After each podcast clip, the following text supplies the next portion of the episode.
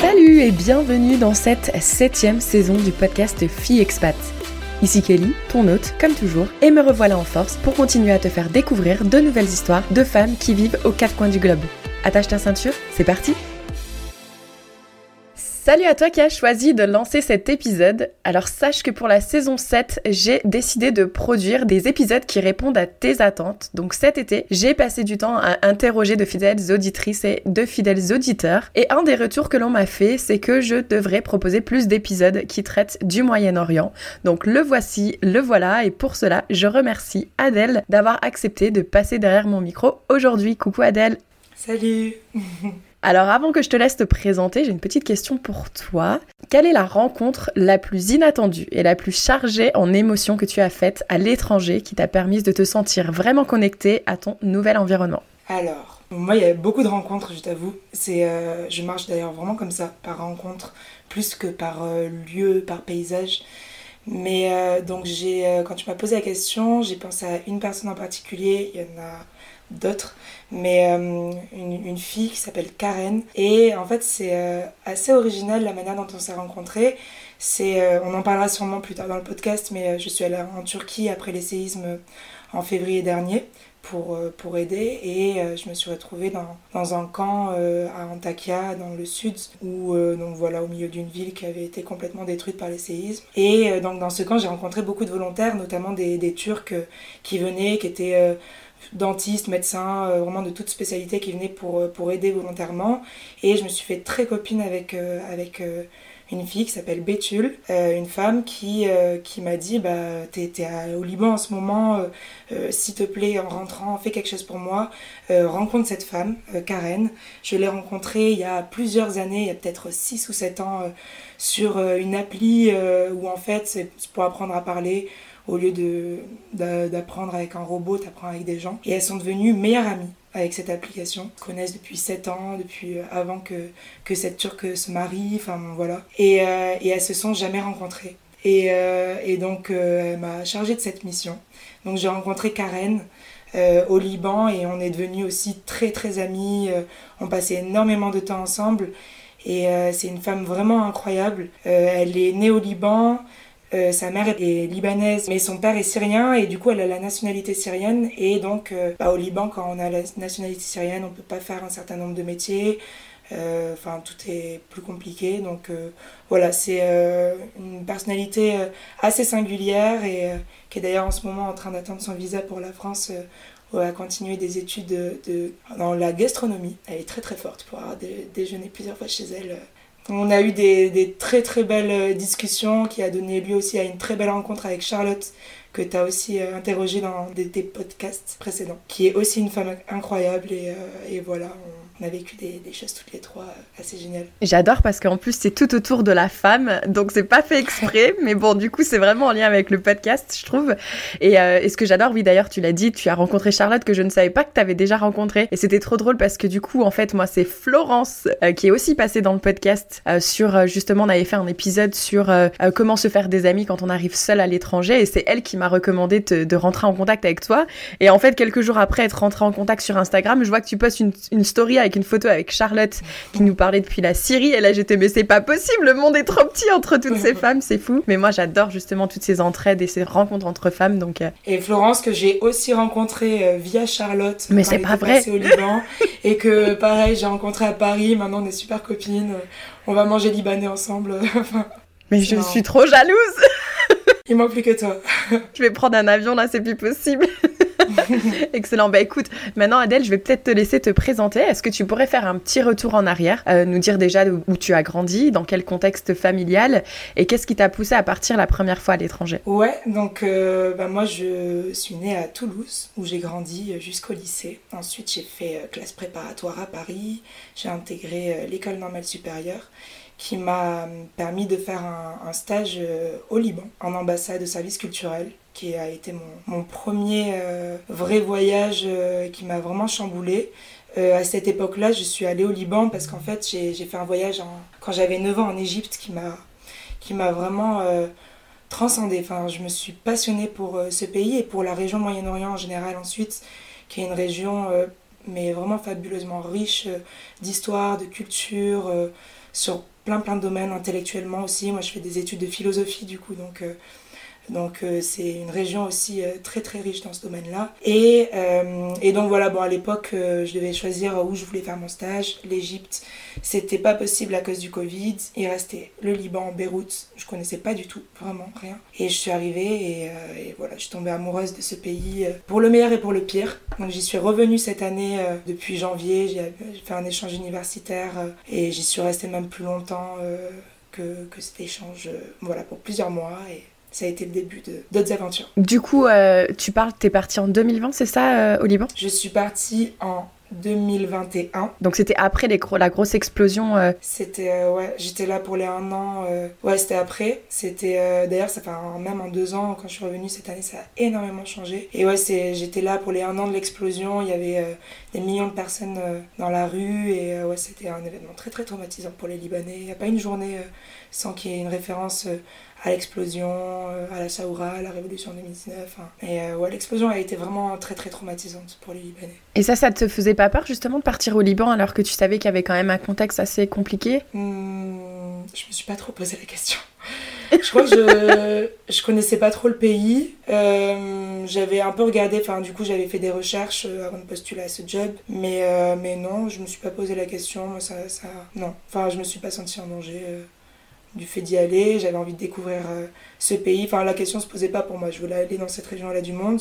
C'était la seule opportunité qu'il y avait, donc euh, j'y allais. Et les personnes autour de toi, ton entourage, ta famille, personne te posait des questions par rapport à ça? Mmh, En vrai, je, crois que je me rappelle pas trop. Euh, peut-être qu'il y a deux ans, peut-être un peu. Cette année, beaucoup. Par contre, cette année, on m'a beaucoup dit oui, n'y va pas, c'est un peu dangereux. Il y a deux ans, je me rappelle plus, mais très probablement, euh, mais euh, non, je me suis. Enfin, moi j'avais envie de découvrir par moi-même. Euh, cette année c'était différent parce que je connaissais déjà un peu. c'est un pays particulier en fait. c'est vraiment un pays particulier le Liban. En fait, rien n'est. C'est pas noir ou blanc. C'est pas. c'est dangereux ou c'est pas dangereux. Enfin, c'est vrai quand on, est à l'extérieur, on a vraiment l'impression que ça va pas. Et effectivement, ça va pas. Mais quand, quand on est dans ce pays, c'est possible de vivre sa vie, euh, enfin de, vivre pleinement sa vie euh, sans euh, avoir peur même, enfin on en discutera peut-être plus tard, mais le nombre de fois où après j'ai fait d'autres voyages cette année en, Turquie donc en Irak aussi, et quand je revenais au Liban je me disais enfin le Liban, enfin je vais, je vais arriver dans, je reviens dans un endroit un peu stable et sécure, donc comme quoi tout est relatif. Et puis oui après c'est, il y a plein de, en fait il y a vraiment plusieurs couches de réalité différentes dans ce pays. On peut se retrouver dans des endroits qui semblent risqués, euh, dans d'autres où on, a l'impression d'être euh, enfin euh, dans le monde des boîtes de nuit, l'underground, et tout à coup il n'y a plus de crise, et puis tout à coup la vie, la réalité revient, on voit qu'il n'y a plus d'électricité, et puis le lendemain ça va, et puis. Donc voilà, c'est un pays particulier. C'est difficile à expliquer, mais c'est très possible de vivre et d'adorer ce pays et d'y vivre.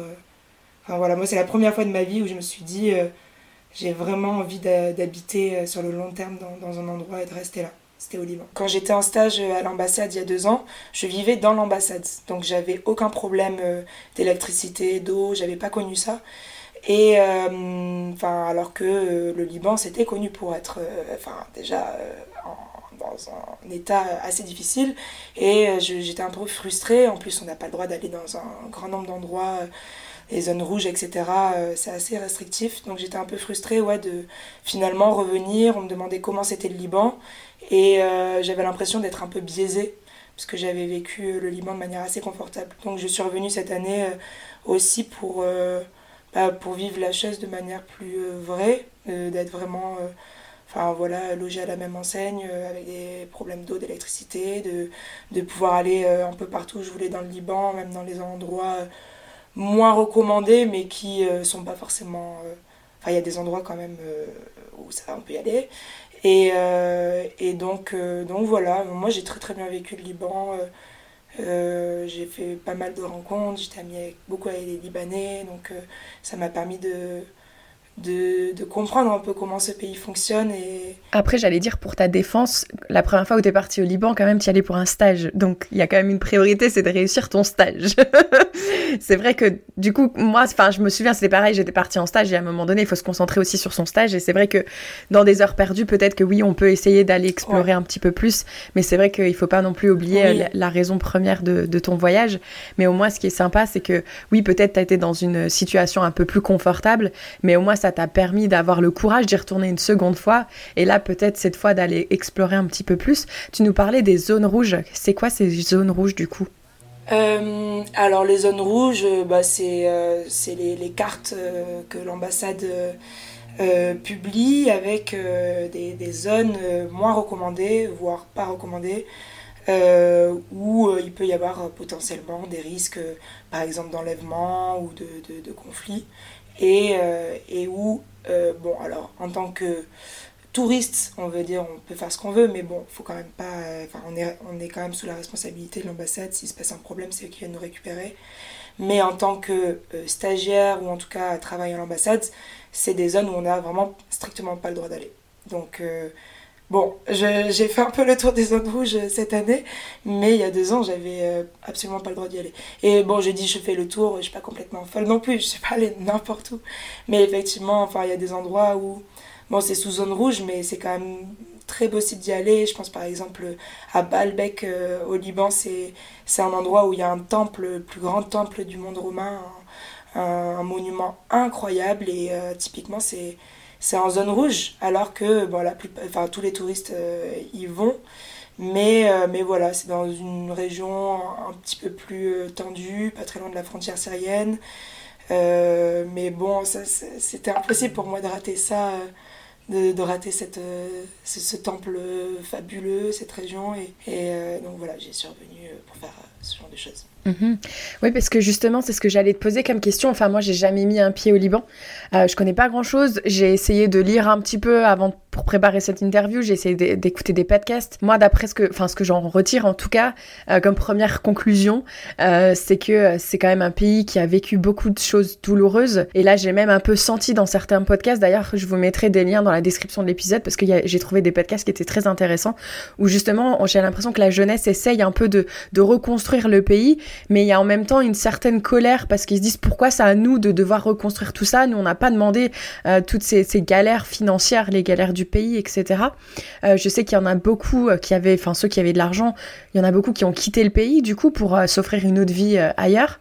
Est-ce que c'est quelque chose que toi tu as ressenti sur place? Oui, énormément, mais ça marque enfin, toute l'histoire et l'actualité du pays. Mais en fait, c'est vraiment très très compliqué. Encore une fois, on peut pas faire de généralité, dire c'est comme ça, c'est comme si les gens pensent ça, etc. dans ce pays. Euh, moi, ce que j'ai ressenti, alors déjà, c'est sûr que quand je suis revenue cette année, moi j'avais énormément d'amis euh, libanais qui étaient partis. Ça continue de partir euh, un peu tout le temps. Et en même temps, c'est vrai qu'il y a vraiment ce discours de colère. Euh, parce que, enfin, de toute façon, euh, enfin, qui qu'on soit, de quelques confessions, etc., c'est un pays qui est vraiment marqué par euh, des divisions confessionnelles, communautaires, etc. Il y a ce truc en commun de, oui, enfin, le, pays, la situation est pas bien du tout. C'est une des, plus grosses crises économiques euh, qu'a connu euh, l'histoire humaine hein, depuis ces 150 dernières années. C'est un rapport de la Banque mondiale qui est sorti et qui, disait que ça fait partie des trois plus grandes crises économiques euh, au monde depuis 150 ans. Enfin, l'inflation est, est, immense. Il y a encore une fois il y a des problèmes d'électricité, d'eau, d'infrastructure, une corruption immense. la jeunesse encore une fois, quelle jeunesse, mais oui, moi j'ai entendu beaucoup de discours euh, d'exaspération. Surtout que c'est vraiment un pays, un rapport d'amour-haine. Euh, de haine parce qu'il y a, y a tellement de problèmes, tellement de, de, divisions euh, entre diverses franges de la population, entre la corruption des, acteurs politiques, etc. Et, et d'amour parce qu'en même temps ça reste un pays incroyable. Je veux dire, tout est possible dans ce pays. C'est vraiment tous les jours il se passe quelque chose, vraiment chaque jour est différent. Et donc, enfin, les Libanais reconnaissent ça aussi. Enfin, ils, sont juste. Euh, enfin, encore une fois, je généralise, mais ils aiment leur pays. En même temps, c'est difficile d'y vivre. Et euh, bah, après, il y a effectivement des réactions différentes. Il y en a beaucoup qui partent parce que juste. Euh, ils ont, enfin, il n'y a pas le choix, il n'y a pas vraiment d'avenir, malheureusement. Il y en a aussi qui restent. moi, j'en avais rencontré quelques-uns, j'avais fait un petit tour, je devais faire pour un petit article de journal une sorte de sondage au sein des, étudiants libanais de l'université Saint-Joseph où j'étais, et notamment au sein du, du master euh, d'art contemporain et de, critique d'art, donc euh, plutôt les artistes. Et donc c'était que des jeunes et je, je leur avais demandé un peu euh, où est-ce qu'ils se voyaient plus tard, qu'est-ce qu'ils voulaient faire, est-ce qu'ils voulaient travailler, continuer de travailler au Liban, faire quelque chose en lien avec le Liban. Et quasiment tout le temps c'était pour le coup un discours similaire, c'est j'ai envie de rester au Liban, j'ai envie de travailler au Liban, mais je ne sais pas si c'est possible. En même temps, j'ai vraiment envie de, enfin, d'agir parce que si tout le monde part, effectivement, il euh, n'y a, a, pas beaucoup de choses qui vont changer. Euh, donc il y en avait qui étaient vraiment... Euh, ouais, enfin, je reste et, et, je vais, et je vais essayer d'agir tant bien que mal, et d'autres qui étaient j'ai envie de rester, mais, mais c'est difficile. Et, et donc, enfin voilà, je serai toujours en lien. Ils reviennent tout le temps pendant les vacances, etc. Donc, mhm. oui, parce qu'au final, ils subissent et c'est. Enfin, il y a un moment donné, tu peux subir à une certaine limite et à un moment donné, il faut vivre ta vie aussi, quoi. Bah ouais, surtout quand, enfin, quand on est jeune, qu'on a 18, 19, 20 ans euh, et qu'on vit dans un lieu où, euh, enfin voilà, avec des conflits euh, d'une complexité absolue, d'une grande ampleur aussi. Enfin, on est vraiment dans la région, on le voit en ce moment avec ce qui se passe actuellement dans la région, bah, c'est tout est, enfin, il y a plein plein de pays, d'acteurs liés et donc voilà il y a des choses qu'on maîtrise pas et, et c'est pas c'est facile de loin de dire ah ben pourquoi tout le monde part mais bon, quand on est sur place, euh, ça se comprend aussi. Ouais, non, c'est clair, carrément. Euh, et donc, du coup, euh, je sais que tu n'as pas fait que le Liban. Alors, je ne sais pas s'il y a des choses que tu voudrais dire sur le Liban. Par exemple, quelqu'un qui nous écoute aujourd'hui, qui voudrait y aller, que ce soit en voyage ou peut-être en aide humanitaire. Je sais qu'il y a quand même pas mal d'associations qui, sont, qui ont été mises en place pour justement pouvoir aider sur place. Est-ce que toi, tu aurais quelques conseils ou peut-être des choses qu'il faut savoir avant d'y aller? Ben oui, dans le sens où, euh, je pense que déjà avant d'aller quelque part, et surtout dans ce genre de pays euh, euh, qui, qui, où la notion du, du risque est omniprésente, bah, il, il, faut un peu connaître l'endroit où on va, l'histoire, la culture, tout en tout en n'arrivant pas avec des idées préconstruites, évidemment. Mais un conseil que je pourrais donner, déjà Enfin, vraiment, c'est un pays euh, magnifique et qui est très visitable. Enfin, vraiment. Euh, bon, alors, en ce moment, c'est un peu plus compliqué, là, depuis euh, un mois. Mais c'est vraiment un pays magnifique avec des personnes incroyables. Vraiment, j'ai fait des, rencontres vraiment incroyables. Puis, puis en plus, dans n'importe quel contexte, quoi. Moi, je sais que à chaque fois que je sortais de chez moi, je savais qu'il allait se passer quelque chose. Tu sais, il y avait des, des fois ce genre de jour où tu as envie d'être un peu seul, tranquillou dans ta bulle. Et, euh, et je sortais, je me disais, bon, euh, j'ai envie d'être dans ma bulle, mais euh, quand je sortais, je sais que j'allais rencontrer forcément quelqu'un, que j'allais avoir une discussion, et en fait, j'allais être obligée de sortir de ma bulle, et, et, mais, mais c'était toujours d'une richesse. Et après, oui, enfin, vraiment, c'est. en fait, c'est un mini pays, c'est tout petit, c'est la taille du plus grand département français, je crois. Et il y a, y a tellement de choses, juste les paysages. Il y a, y a, la mer, il y a la montagne, il y a la plus grande station de ski euh, du Moyen-Orient naturelle. Euh, j'ai skié cette année, c'était un peu mon caprice. Euh, il y a, y a le, des zones plus désertiques, des zones agricoles. c'est très méditerranéen aussi. Il y a des endroits où on, se croirait en, Côte d'Azur. Enfin, c'est, c'est vraiment. Enfin voilà. et puis une vie aussi. Il se passe tout le temps des choses à Beyrouth la, la, vie de la nuit notamment, le milieu underground musical. Moi j'aime beaucoup la techno électro et euh, en termes de d'événements artistiques euh, dans tous les domaines musicaux, peinture, enfin il y a énormément de choses, vraiment c'est très riche. Euh, enfin voilà, c'est un pays très stimulant. Et puis en plus on mange bien si je dis pas de bêtises parce que pour avoir mangé, c'est sûr que les restaurants libanais que j'ai fait ici au Canada ils ne doivent pas valoir ce que toi t'as mangé sur place, mais ça m'avait déjà donné un appétit. Ah, c'est sûr que ouais, on mange très très bien. Puis il y a plein de gastronomie, enfin toute la région un peu Syrie, Palestine, enfin il y a, y a, plein plein de choses, donc il y en a pour tous les goûts et c'est oui, c'est sûr que c'est de la qualité. Mhm. Et puis tu m'avais dit aussi sur place, enfin les habitants, les Libanais, ils sont beaucoup groupés, ils sont ensemble, ils s'entraident, ils ils sont vraiment très bienveillants. Et c'est drôle parce que moi la personne qui m'a aidé justement à trouver mon appartement au Canada en 2014, et eh ben en fait il était libanais. et maintenant, tu vois, ça je me dis, bah, c'est pour ça, en fait, parce qu'il me connaissait pas. Pourquoi il a voulu m'aider? J'ai jamais trop compris, tu vois. Ben maintenant, ça, peut-être ça m'explique un peu le truc. Ça ça me surprend pas. C'est, vrai que c'était vraiment euh, quelque chose que, enfin, moi, j'ai vécu. Euh, la solidarité. J'avais vraiment euh, une image, je trouve, ça représente assez bien ça. C'est, tu tires un fil il y en a 15 autres derrière qui, qui se tirent. si tu as besoin de quelque chose Enfin, ouais, tu vas demander à quelqu'un qui, qui, va demander à ses amis, qui vont demander à ses amis. Et, euh, et à la fin, enfin, moi, je sais que je me disais, mais en fait, euh, enfin, je sais pas, tout est possible. Enfin, des, personnes qui, euh, dans, en France, par exemple, pourraient nous paraître inaccessibles parce que, enfin, du fait de leur position, je sais pas, dans la hiérarchie, on va dire, sociale. Mais en fait, non, c'est possible. À la fin, tout est possible. Après, encore une fois, j'ai pas envie de généraliser parce que je sais que en tant que française et en tant que femme, euh, ça aide. Euh, entre eux, euh, c'est pas toujours aussi simple. Enfin, il y a une sorte de, de racisme intérieur, encore une fois lié aux, divisions communautaires, etc., qui fait que c'est pas. Bon, je sais pas je peux pas généraliser. Mhm. Mais en tout cas, ouais, moi, mon vécu, c'était vraiment ça. Euh, des, vraiment euh, enfin une culture de l'hospitalité, de la solidarité euh, qui est c'est autre chose. Mhm. Et donc, est-ce qu'il y a autre chose que tu voudrais enfin, parler du Liban avant qu'on passe au pays de l'Irak? En fait, il y a tellement de choses. c'est vraiment. c'est un pays qui m'a vraiment transformée.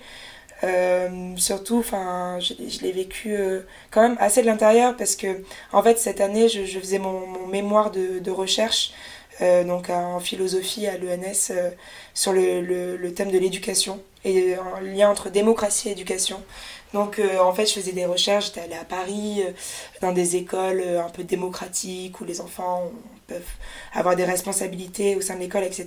Et je me suis dit, mais maintenant j'ai envie de confronter ça, enfin c'est facile à Paris, dans, dans, le 16e arrondissement, enfin c'est simple, mais euh, j'ai envie de voir ce que ça donne dans des zones plus difficiles où on va dire euh, euh, la démocratie, ou enfin en tout cas transparence de, de, la vie est, est, plus difficile. Et donc en fait pendant plusieurs mois, c'est pour ça que je suis restée plus longtemps au Liban, j'étais dans le Akkar, qui est une région au nord du nord Liban, à la frontière syrienne, tout tout au nord, qui est d'ailleurs typiquement zone rouge. Et euh, en fait, j'avais rencontré euh, quelqu'un d'assez extra, extraordinaire aussi qui m'a, pareil, ça a été une rencontre assez bouleversante, et qui avait monté euh, une, une association il y a 10 ans dans cette région-là, où ils avaient des écoles dans, dans les, les, camps de réfugiés, etc. Donc j'ai été longtemps enfin voilà, en train de faire de l'observation, en train de les aider dans des écoles dans cette région-là, ce qui m'a permis de, d'être vraiment, pour le coup, immergé dans les communautés euh, très localement et, et dans des zones, on va dire, plus euh, moins privilégiées que Beyrouth, la capitale, où il y a quand même un euh, certain nombre de services, entre guillemets, enfin voilà. Mais là, c'était vraiment, j'étais au fin fond de la campagne, des montagnes, etc. Et, et pareil, enfin, j'ai rencontré des, des, personnes incroyables et j'ai vécu tellement de choses dans ce pays. que c'est difficile d'en de, d'en communiquer une, mm-hmm. mais, mais vraiment c'est c'est une expérience formatrice et c'est un, pays où euh, si on se laisse euh, si on se laisse un peu aller en fait si on, reste ouvert qu'on n'a pas nos écouteurs euh, typiquement sur les oreilles et qu'on a les yeux grands ouverts euh, qu'on regarde les gens autour de nous, qu'on fait attention à tout ce qui se passe autour de nous, etc., il va se passer plein de choses, vraiment. Et quand on est touché par un pays comme ça euh, aussi profondément, parce que toi, c'est ce que je retiens, c'est que ça vraiment, il t'a touché.